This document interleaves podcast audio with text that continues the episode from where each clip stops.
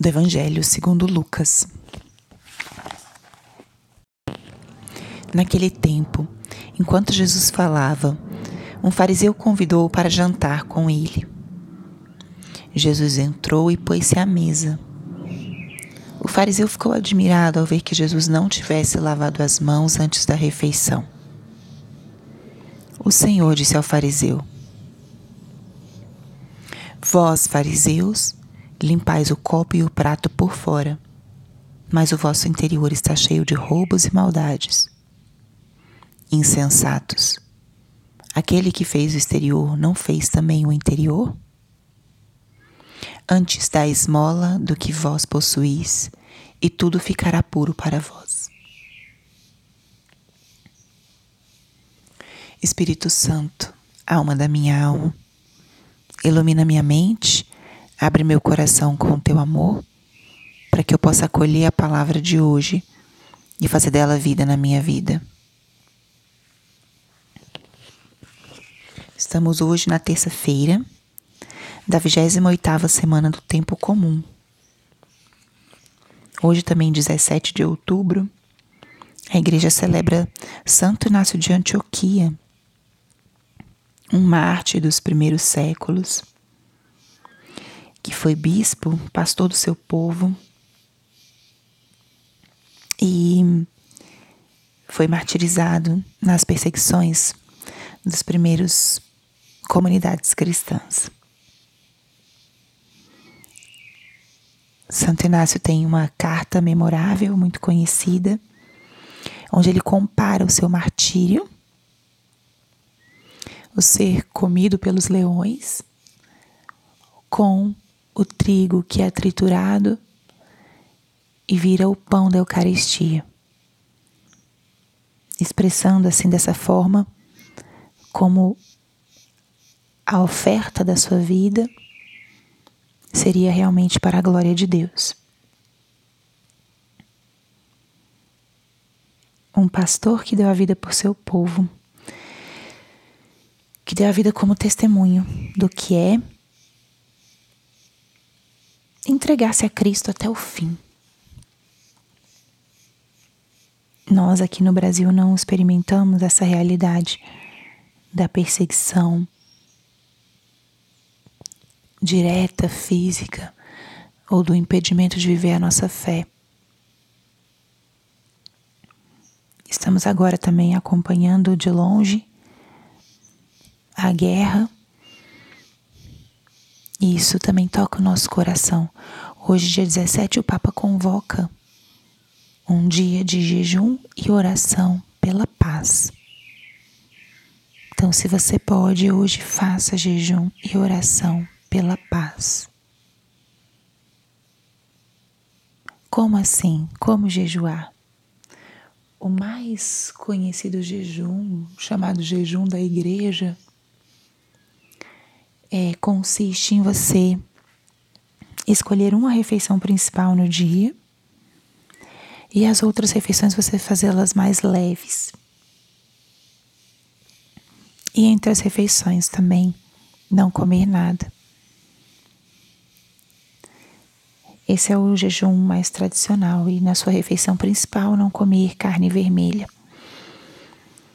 E oferecer esse sacrifício dessa privação da alimentação como a gente está habituado, por aqueles que estão sofrendo, por aqueles que estão em postos de decisão. E fazer algum gesto de oração hoje. Pode ser uma oração onde você está na sua casa, uma dezena do terço ou o terço completo por essa intenção, é, uma visita eucarística se você tem acesso a alguma capela com a Eucaristia ou a Santa Missa hoje oferecer por essa intenção. E nós acabamos de escutar o trecho do Evangelho da liturgia de hoje mesmo. E é um trecho em que Jesus tem um diálogo com o fariseu. Ontem nós falávamos disso, os diálogos de Jesus. E os diálogos com os fariseus sempre são um pouco tensos, porque eles exigem de Jesus uma perfeição externa que é algo que eles valorizavam muito. E Jesus os contrasta com os sentimentos dos seus corações.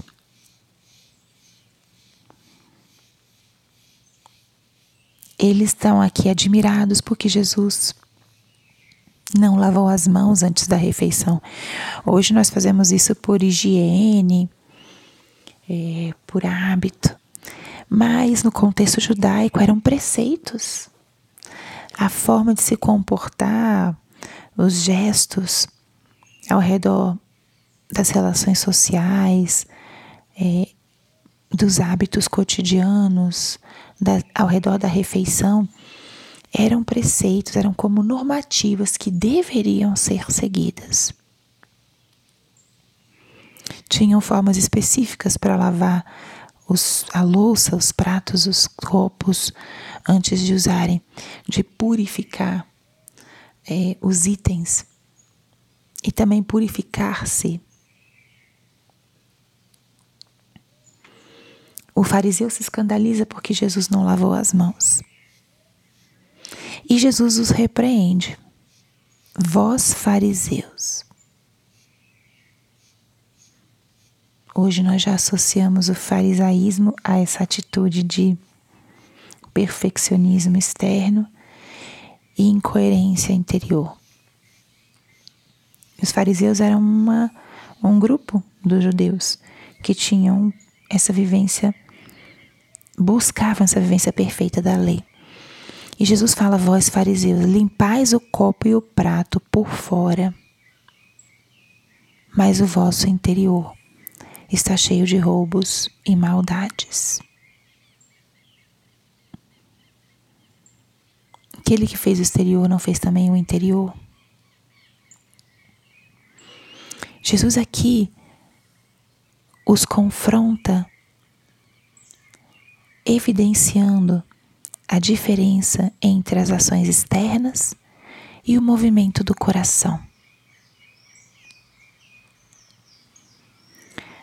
As nossas ações deveriam, ao contrário, ser um reflexo do nosso interior.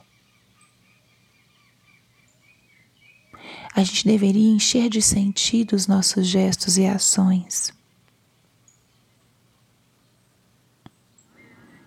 No entanto, eles se preocupavam com gestos externos e esqueciam do processo interior, da conversão interior.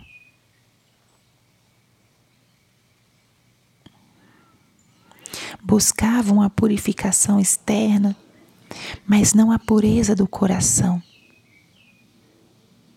E quando falamos de pureza do coração, estamos falando de uma capacidade de amor universal, amar a todos. Estamos falando de uma abertura a, a nossas imperfeições, aos nossos defeitos. Estamos falando de uma confiança no Senhor, numa capacidade de olhar o nosso irmão com misericórdia. E está bem vinculado também a pureza no olhar daquilo que entra no meu coração e na minha mente.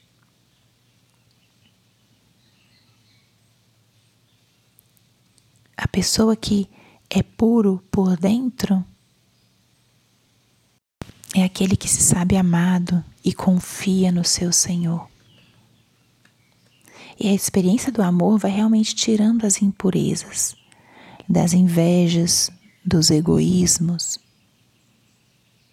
da avareza, a necessidade do ter,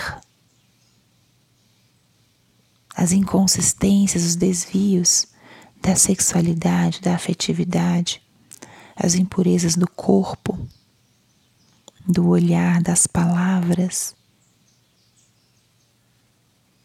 Não adianta nada um comportamento externo aparentemente perfeito se o nosso coração está impuro.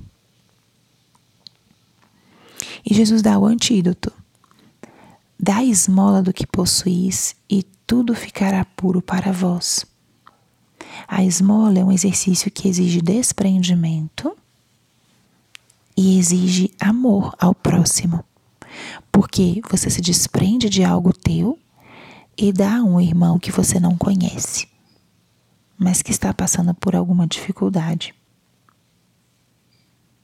A esmola é incômoda, mas ela nos abre, nos faz realmente perceber, olhar para o que está ao nosso redor e tirar algo nosso, buscando o bem do outro. Portanto, nesse dia, onde vamos nos unir à igreja de todo o mundo em oração e jejum pela paz. Peçamos a graça de que essa paz comece dentro de nós. Que essa paz comece na pureza do nosso coração. Que esse dia de jejum e oração sirva também para que nós coloquemos o nosso olhar, a nossa mente, os nossos afetos naquilo que realmente importa que a gente deixe as pequenezes de lado, as preocupações fúteis e desprendamos o nosso coração para podermos nos ocupar das coisas mais transcendentes. Glória ao Pai, ao Filho e ao Espírito Santo, como era no princípio, agora e sempre. Amém.